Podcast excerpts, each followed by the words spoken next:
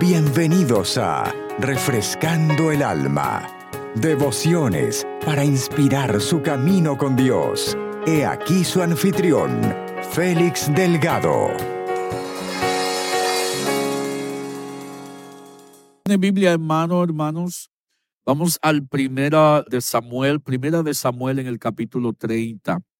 Primera de Samuel en el capítulo 30 y vamos a leer el verso 1 al verso 6, gloria al Señor, y vamos a tomar esta escritura como base en esta tarde para estudio de la palabra del Señor. Primera de Samuel en el capítulo 30, gloria al Señor, y comenzamos a leer en el versículo 1. Cuando David y sus hombres vinieron a Ciclag, al tercer día. Los de Amalek habían invadido el Negev y a y habían asolado a Ciclad y le habían prendido fuego. Y se habían llevado cautivas a las mujeres y a todos los que estaban allí, desde el menor hasta el mayor pero a nadie habían dado muerte, sino se los habían llevado al seguir su camino. Vino pues David con los suyos a la ciudad, y aquí que estaba quemada, y sus mujeres y sus hijos e hijas habían sido llevados cautivos. Entonces David y la gente que con él estaba alzaron su voz y lloraron hasta que les faltaron las fuerzas para llorar. Las dos mujeres de David, Ainoam, Jezreita, Rezeelita, y Abigail, la que fue mujer de Nabal, el de Carmel, también eran cautivas. Y David se angustió mucho porque el pueblo hablaba de apedrearlo, pues todo el pueblo estaba en amargura de alma, cada uno por sus hijos y por sus hijas. Mas David se fortaleció en Jehová, su Dios. Podríamos enseñar acerca de esa frase, mas David se fortaleció en Jehová, su Dios. Pero vamos a mirar otro tema. Otra cosa que aquí mismo la escritura nos muestra, ahí mismo en el verso 6, Fíjense que en el verso 4 dice que David y toda la gente que con él estaba, dice que alzaron la voz y lloraron hasta que ya no tenían fuerzas para llorar hasta que ya los ojos ya no tenían más lágrimas. Pero mire cómo dice el verso 6. Y David se angustió mucho. Y David se angustió mucho. No tanto porque se los habían llevado cautivo y no pudo hacer nada sino porque con quienes había peleado, con quienes había compartido años, ahora estaban pensando matarlo. ¿Por qué? Porque el pueblo estaba hastiado, porque estaban afligidos, porque habían sido golpeados y por causa de la angustia al querer apedrear a David como que le están por tu culpa. Por tu culpa nos pasó esto. So quiero hablar, hermanos, bajo el tema el pozo. El pozo. Puede tomar su asiento en el nombre del Señor. Oh, gloria al nombre de Jesús.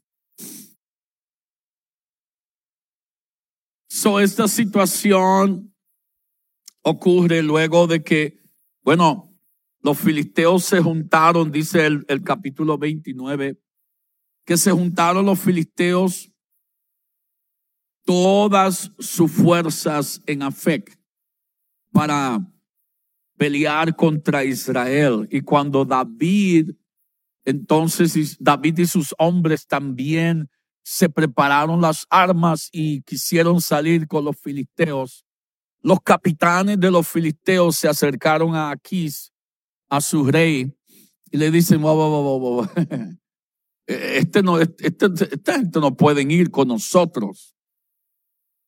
No vaya a ser que en medio de la batalla se reconcilien con Saúl y el ejército de Israel y entonces se levanten en contra de nosotros.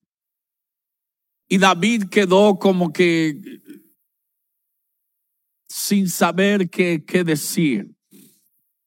El rey no quería hacer nada, pero esos hombres siguieron insistiendo, insistiendo, insistiendo hasta que él le dice, hey, no puedo hacer nada más, no lo puedo convencer, te vas a tener que quedar, vuélvete a tu lugar, vuélvete a tu lugar, no, no, no vas a poder salir con nosotros. Eso es ahí donde entonces David vuelve a su lugar para simplemente hallarse la sorpresa de caer en un pozo ve la ciudad quemada, las casas destruidas y no hay rastro de los hijos y las hijas y las esposas de sus hombres y de él mismo. No hay nadie en el campamento. Solo hay destrucción, solo hay fuego, solo hay soledad. No hay nada. Está vacío. Y allí entonces es donde nos encontramos que David cuando regresa a Ciclac y ve la ciudad y la condición y comienzan todos a buscar, quién sabe, cada uno a su familia, no hayan a nadie y comienzan todos a levantar la voz y a llorar delante de Dios. So miramos a David que está bien, todo marcha bien, todo anda perfecto, está listo para salir a la batalla y de inmediato, el mismo día, es como si David cayera al regresar a su lugar, cayese en un hoyo, en un pozo, en un lugar oscuro. Y es allí entonces donde se ve que la amargura fue tan y tan extensa en aquel momento que aún aquellos que pusieron toda su confianza en David para que fuese su líder, ahora lo están mirando con rencor, ahora lo están mirando con culpa, ahora lo están mirando como que por causa tuya. Y dice la Biblia, entonces nos testifica la Biblia que sus almas estaban amargas.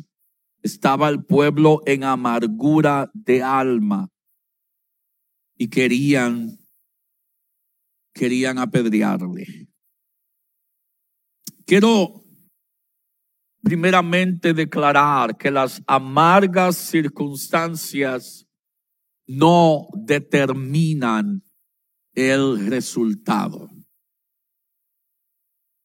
Las amargas circunstancias, las, las situaciones difíciles, las cosas que no salen como nosotros pensamos o las dificultades a que usted y yo enfrentamos no determinan el resultado. Las amargas, grábeselo bien, las amargas circunstancias no determinan el resultado. Nuestra respuesta, por la gracia de Dios, nuestra respuesta es la que marca el resultado. Y con la ayuda de Dios, usted y yo podemos producir algo mejor que esa amarga circunstancia. De esa amarga circunstancia, de esa situación difícil, algo se puede levantar. Algo mejor puede suceder. So, pensemos en esto, grabémoslo bien en la mente, gloria al Señor, porque las amargas circunstancias no tienen el resultado. Nuestra respuesta por la gracia de Dios puede producir los mejores resultados. Y en las escrituras, David, miramos que David era de poco valor. Cuando lo miramos y cuando miramos en la escritura, cuando eh, Samuel llega a la casa de David y y le dice a su papá, bueno, trae a todos tus hijos porque Jehová va a escoger a uno de ellos para que sea rey. Y su padre pues buscó a todos sus hijos, podemos decir sus hijos legítimos. ¿Ok? A sus legítimos hijos. Y a cada uno sabemos que Samuel miró y dice, no, este no es, este no es, este no es, este no es, este no es, no tiene otros hijos. Y entonces dice la Biblia que su papá se acordó, oh, el menor está, que está cuidando las ovejas. Y Samuel le dice, bueno, tráelo porque no, no vamos a sentarnos a comer hasta que hayamos pasado por todos tus hijos. So ahí podemos entender que David era de poco valor en su hogar, era de poca consideración en su hogar para su padre en comparación con sus demás hermanos. Había más consideración para sus hermanos mayores que para él mismo. Aun cuando miramos y continuamos mirando la escritura, sus hermanos mismos lo ridiculizaban, lo que llaman hoy en día el bullying. Se burlaban de él, lo abusaban, lo, lo miraban de una manera de, menosprecio y lo despreciaban.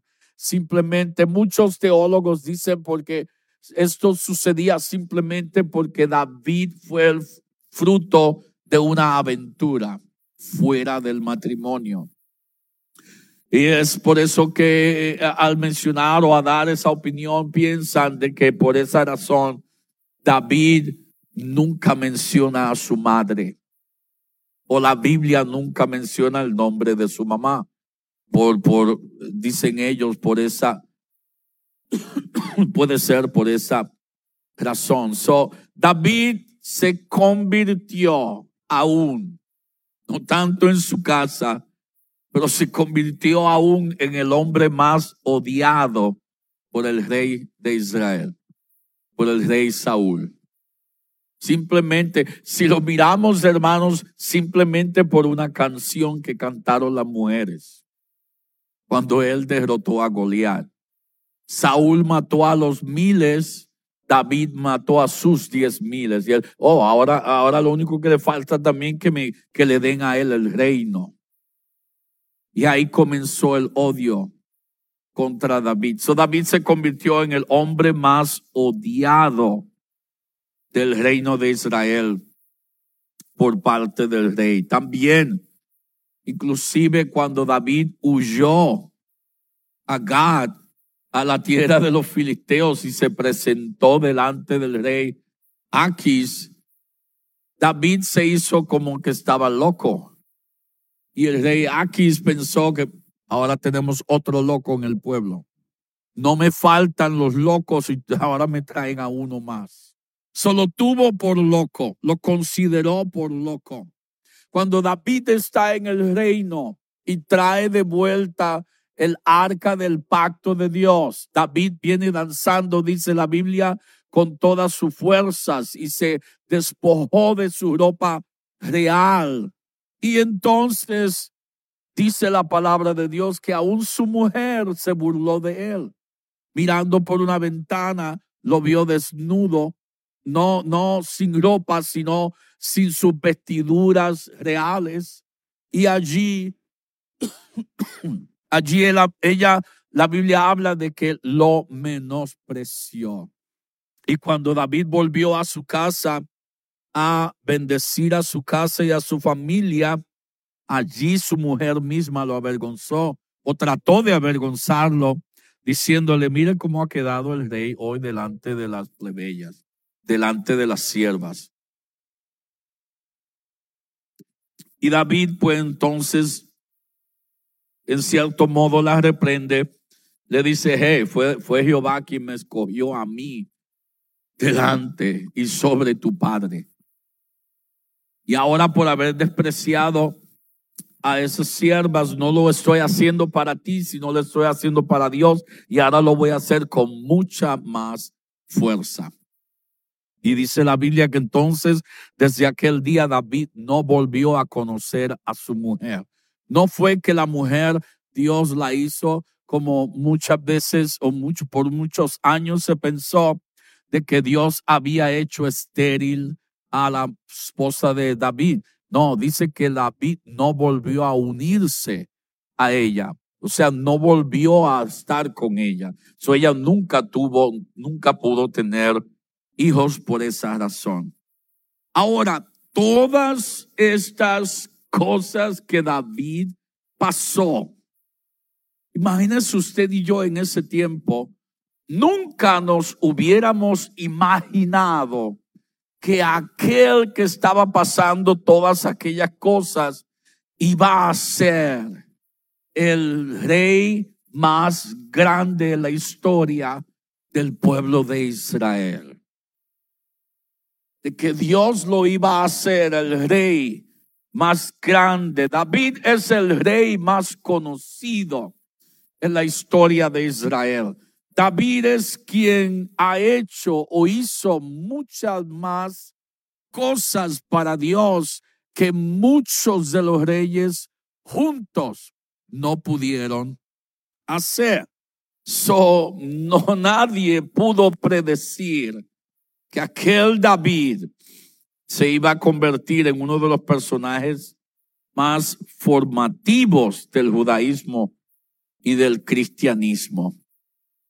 Y nadie que viviera en esos momentos predeciría que David se convertiría en uno de los personajes con más influencia aún en el judaísmo y en el cristianismo. Y con todo y eso, David tuvo sus defectos, David tuvo sus fracasos en toda su vida. Fracasos que marcaron su vida. Pero como dije al principio, gloria al Señor, las amarguras y las amargas circunstancias no determinan el resultado. Las amargas circunstancias no determinan el resultado. Dios nos ha dado a usted y a mí autoridad sobre nuestras malas circunstancias. Usted y yo tenemos el poder para decidir si voy a dejar que esa situación me tire al piso y me cargue como vergüenza por todo el tiempo o me voy a levantar y dejarlo atrás y voy a comenzar algo nuevo.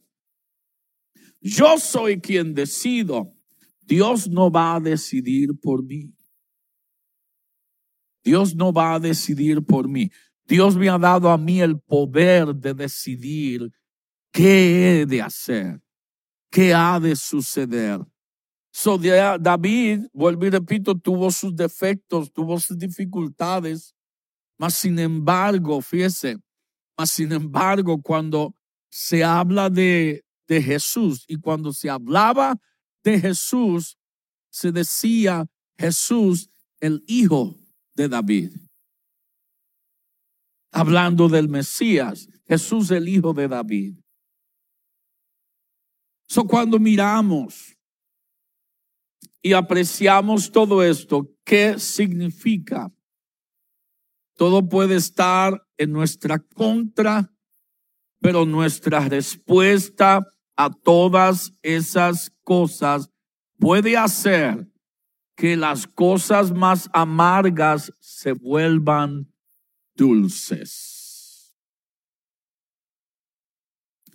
Todo puede estar en nuestra contra. Todo el mundo puede estar en nuestra contra.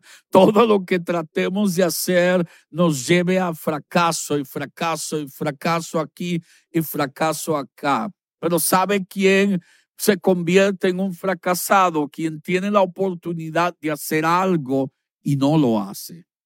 Eso es un fracasado.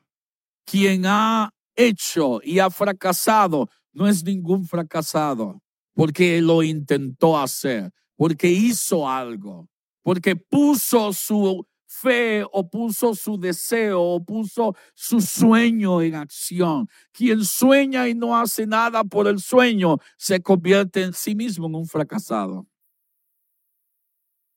Mi mamá siempre nos decía, sigan soñando que es gratis. El soñar no cuesta nada. Uno puede soñar todo lo que uno quiera soñar. Lo que cuesta es lograr ese sueño. Eso sí cuesta. So, a quien no quiere que le cueste nada, ¿sabe qué? No va a hacer nada. Ahí se va a quedar paralizado. Nada le va a costar. Nada va a hacer y al mismo tiempo se va a convertir en un fracaso. Su Dios, hermanos, puede tomar nuestra respuesta, agregar a ella su gracia y elevarnos a nosotros a lugares más altos. Él puede transformar nuestras cenizas y hacerlas hermosas. Él puede darnos el óleo de alegría por todos los motivos por los cuales usted y yo derramamos nuestras lágrimas. So, ¿Cuál es esta distinción? Hermanos, no se basa únicamente en lo que Dios ofrece o en lo que Dios puede hacer. No se basa tan solo en eso, porque Dios no lo va a hacer todo. Dios solo va a hacer lo que usted y yo no podemos hacer, lo que para usted y para mí es imposible hacer. Pero lo que usted y yo podemos hacer, Dios nos va a dejar hacerlo. Y Dios no va a hacer lo que Él necesita hacer hasta que Él vea que usted y yo estamos dispuestos a hacer lo que usted y yo podemos hacer. Gloria al Señor. So, no se basa en lo que Dios puede ofrecer o en lo que Dios puede hacer. Se basa en cómo respondemos a circunstancias amargas, tristes, duras, decepcionantes y trágicas.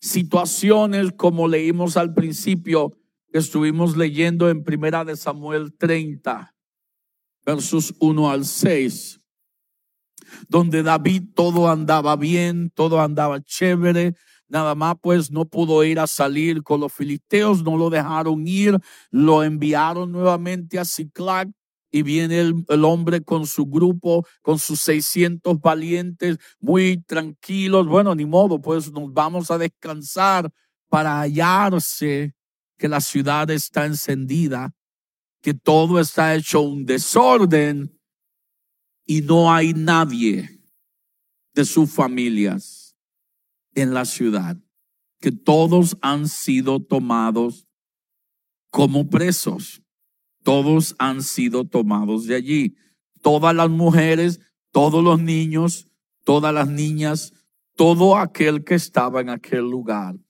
So David llega aquí como decir, viene de un plano a caer en un pozo.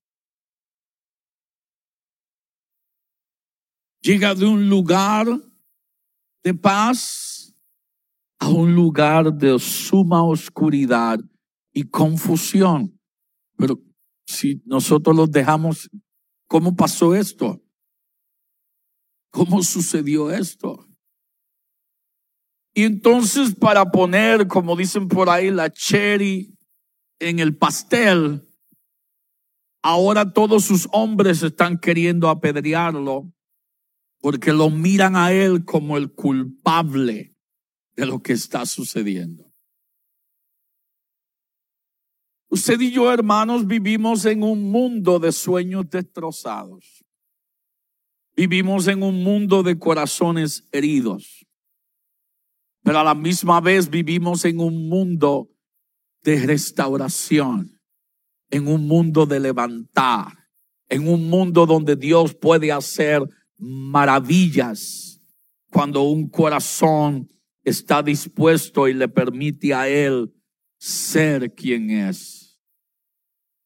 Sin embargo, a todos nosotros, esos sueños destrozados, esos corazones heridos, a todos nos brinda una hermosa oportunidad de ver la mano de Dios como lo que puede hacer.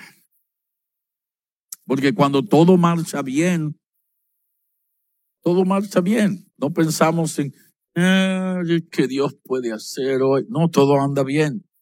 Estamos celebrando, estamos de fiesta.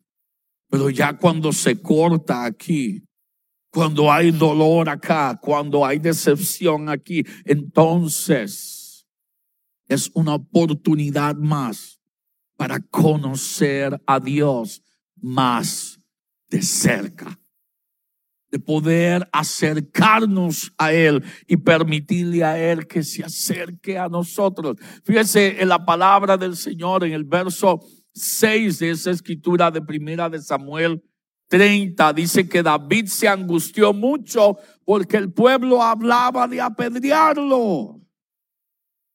Pues todo el pueblo está, no dice un 20%, no dice unos, unos 40, unos 50 de aquellos 600, no, dice todos. Todo el pueblo estaba en amargura de alma. Cada uno por sus hijos y por sus hijas. Nadie se estaba amargando por lo del otro. Todos estaban amargados, todos estaban sufriendo, todos estaban en el mismo pozo por lo de ellos. Pero mire el final del versículo, cómo cambia toda la situación porque hace una pausa y nos da a nosotros a entender, más David se fortaleció en Jehová, su Dios. Mas David se fortaleció en Jehová, su Dios. Yeah, estaba en el mismo pozo, pero David nos muestra, hermanos, el camino ¿Cómo podemos hacer que nuestras circunstancias se, se sometan a nosotros y no nosotros a nuestras circunstancias? Cuando la humildad, el hambre y la esperanza están arraigadas a Dios, están conectadas a Dios, están tomando a Dios, hallamos descanso en Él para nuestra alma. Hallamos fuerza en Él para nuestra alma. Ya no miramos la situación como comenzamos a mirarla. Ahora la miramos tal y como Él la ve, como una oportunidad más para que Dios sea glorificado en nuestra vida. So van a ver, hermanos, van a ver aguas amargas en nuestra vida. Y Jesús puede hacer aquellas aguas amargas dulces. ¿Se acuerdan cuando el pueblo de Israel llegó a Mara? Ay, estas aguas, estamos amargados, ay, no hemos tomado. ¿Qué sucedió? El espíritu del pueblo de alguna manera se transmitió al agua y hallaron el agua amarga. Así estaban sus espíritus. Y Moisés ora a Dios y Dios le muestra un árbol. Moisés echa el árbol en el agua y dice la Biblia, las aguas se indulzaron. Hermanos, cuando usted y yo pensamos en el Calvario, cuando usted y yo miramos la cruz, lo miramos como un lugar de, de, de destrucción, un lugar de muerte. Ahí fue que murió nuestro Salvador. Pero cuando dejamos que la obra de la cruz entre a nuestra vida, entre a nuestra situación, entre a nuestra circunstancia, tenga el lugar preferido o el lugar de prioridad en nuestra vida en ese momento difícil, nos puede dar la dulzura de la cruz, nos puede ayudar Gloria al Señor. Nos puede ayudar a adquirir algo mejor para poder pasar, como dijo Jesús, ese trago amargo. Porque hermanos, es como la medicina, ¿no? Es por eso que de unos años para acá añadieron sabores a las medicinas, cherry, eh, naranja, para, para que pudieran tomarse la mejor. La, la medicina natural no hay quien se la tome, porque es muy amarga. So, tuvieron que añadir esos sabores. Y con todo eso todavía muchos de nosotros como que baja duro, ¿no? Pero cuando entra, el amargo solo es para tragarla cuando ya está en el cuerpo operando, no se siente nada más amargo. ¿Qué se siente mejor? Oh, está haciendo efecto. ¿Cómo te sientes? Oh, creo que la medicina me está haciendo efecto. Pero es el trago. Es solo un momento, es solo un instante. So, de esa misma manera, las situaciones pueden darnos al principio un trago amargo, pero es al principio.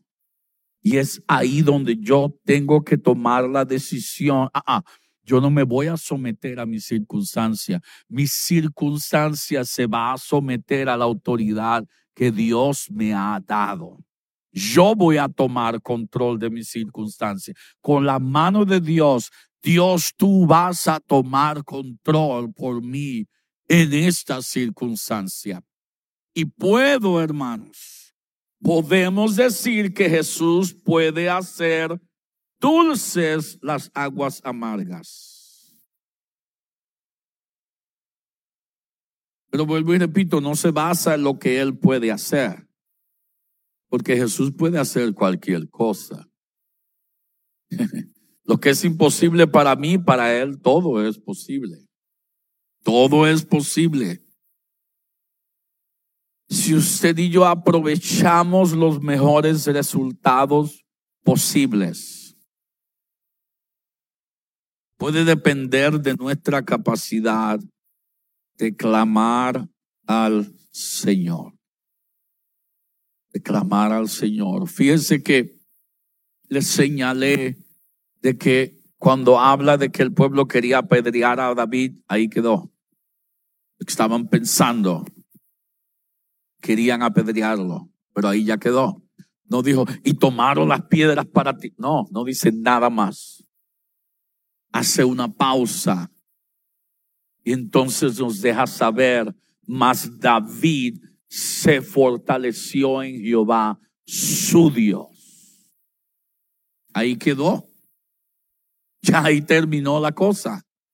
Porque luego David pide el efod y pregunta a Dios, hey, ¿los vamos a perseguir o no? Sí, persigue. ¿Los vas a entregar en nuestras manos? Los voy a entregar en nuestras manos.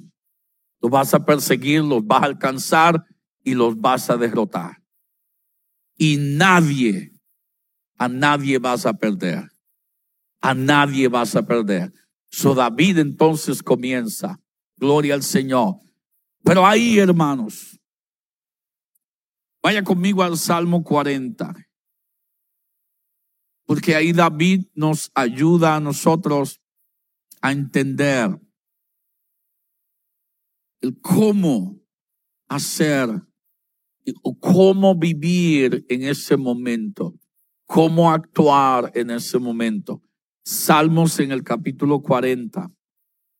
Ese capítulo, hermanos, es cuando David se hallaba en el pozo, metido, o sea, en un lugar oscuro, un lugar profundo. Comienza diciendo, pacientemente esperé a Jehová y se inclinó a mí y oyó mi clamor. Pacientemente esperé a Jehová y se inclinó a mí y oyó mi clamor. Ese es uno de nuestros mayores problemas, esperar pacientes. Porque lo queremos ahora y para mañana y para ayer, perdón. Ahora y para ayer. No, no, no, no, no puedo esperar, Señor. Pero se nos olvida, Él es el soberano. El tiempo a Él no lo afecta en nada. So, hermanos, yo tengo que a la vez que ya estoy en el asunto y estoy fortaleciéndome en el Señor, tengo que aprender a darle a Él toda la prioridad toda la prioridad. Si tengo que esperar por Él, Él me va a dejar saber. Él me va a dejar saber. Si lo va a hacer de inmediato, lo vamos a ver de una vez. Pero si tenemos que esperar, Él nos va a dar las fuerzas para esperarlo a Él. Él nos va a ayudar a esperarlo a Él pero tengo que confiarlo a Él. Tengo que darle a Él la prioridad. Como dicen por ahí, tengo que darle a Él a conducir. Suelta el volante, déjalo que Él conduzca, que Él guíe la barca. No, no, no, no, Señor, pero por acá porque es más corto. Déjalo, Él sabe lo que está haciendo. Él sabe lo que está haciendo. El enemigo, hermanos, nos va a tentar a querer controlar, a querer opinar, a querer dar idea. Ah, no, no, Señor, ciérrame la boca. Señor, quítame este pensamiento. Ayúdame a confiar que tú sabes lo que estás haciendo. Mejor que yo. Mejor que yo. So David confiesa que pacientemente esperó y Dios lo oyó. Dios lo atendió, pero no quedó allí. Mire lo que sigue diciendo. Verso 2. Y me hizo sacar del pozo de la desesperación, del lodo cenagoso. Puso mis pies sobre peña y enderezó mis pasos. Me hizo sacar del pozo.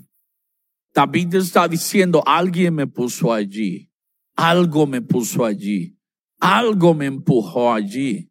Y Dios dio la orden que yo fuere sacado de allí.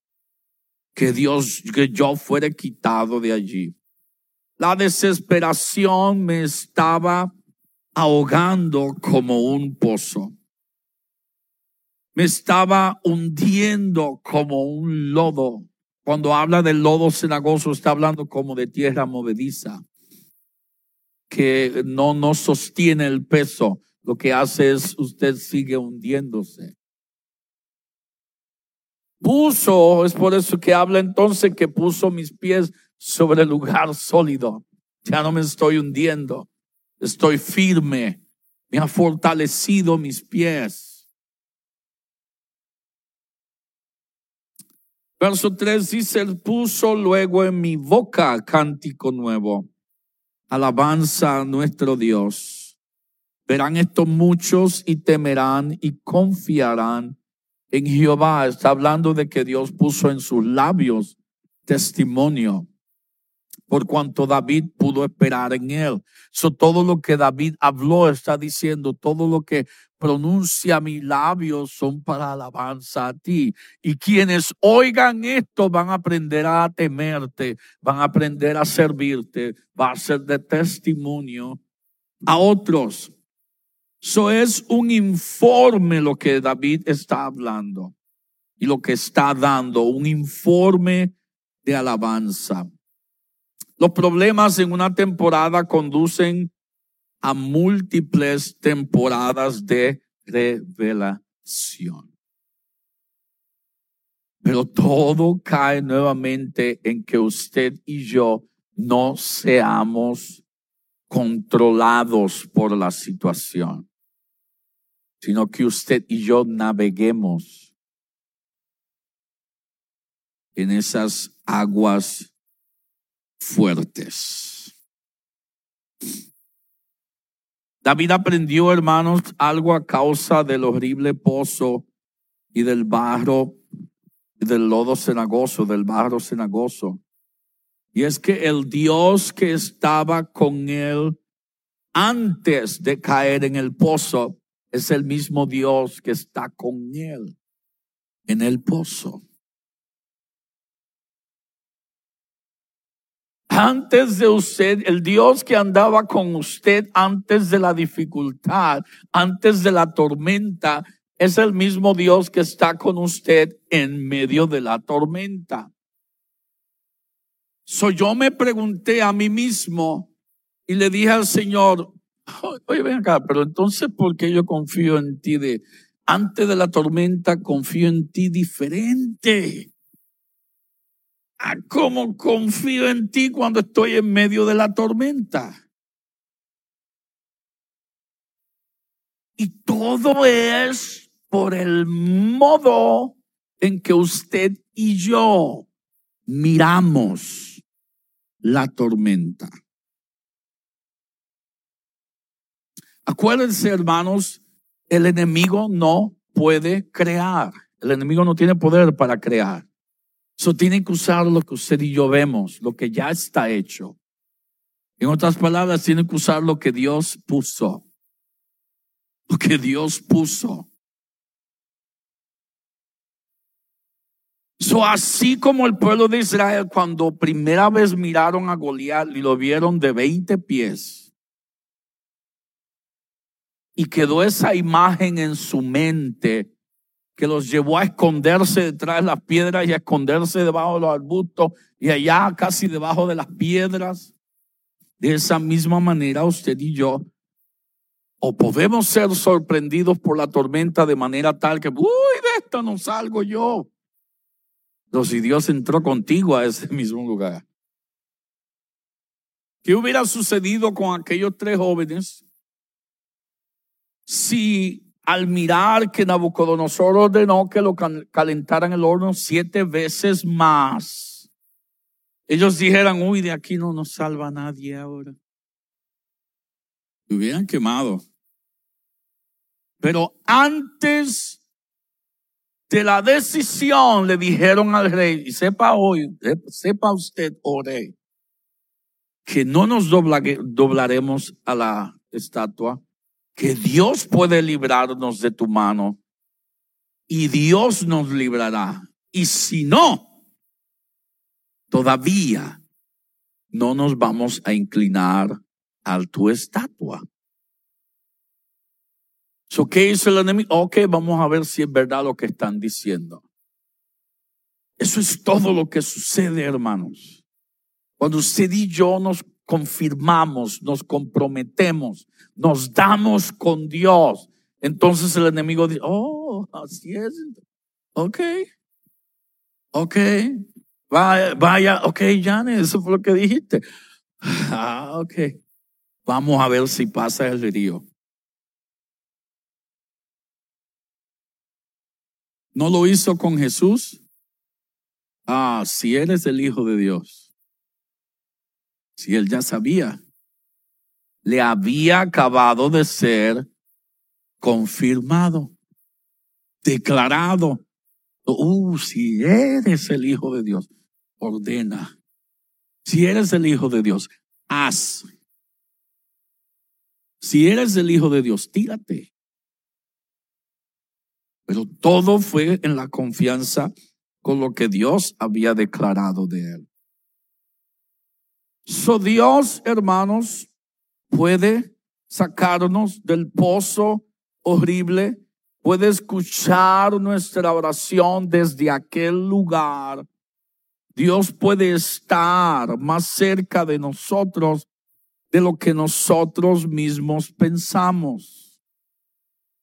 So, ¿Qué va a tomar para yo poder llegar a esto? Solo una cosa. Confesar que necesito al Señor. Es lo único.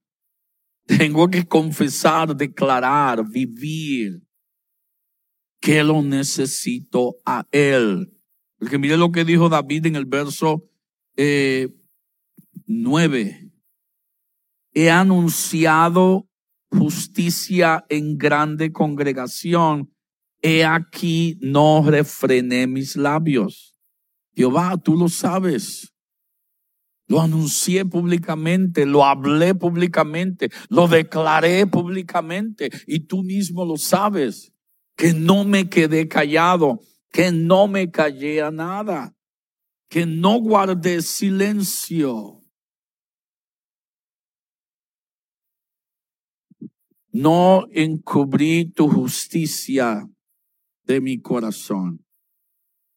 He publicado tu fidelidad y tu salvación.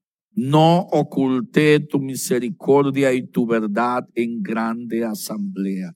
Todas estas cosas que David aprendió nos ayudan a nosotros a poder vivir sobrevivir y salir del pozo. Una perspectiva nos da aún una perspectiva con mejores beneficios, con más claros beneficios, con una más clara visión. Podemos aprender en el pozo. Hermanos, en el pozo podemos aprender a solo mirar arriba. Porque para abajo no hay nada. Ya llegué al fondo. So, ¿Sabe lo que nos decía? ¿Se acuerda lo que nos decían cuando pequeños? Que nos caíamos. Párate que del piso no vas a pasar.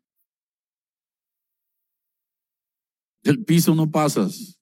Párate otra vez. Soy en el pozo para donde único puedo mirar es para arriba. ¿Y qué dice la Biblia? Puesto los ojos en Jesús, el autor y consumidor de la fe. Estemos puestos de pies. Gloria al nombre del Señor. Gracias por escucharnos.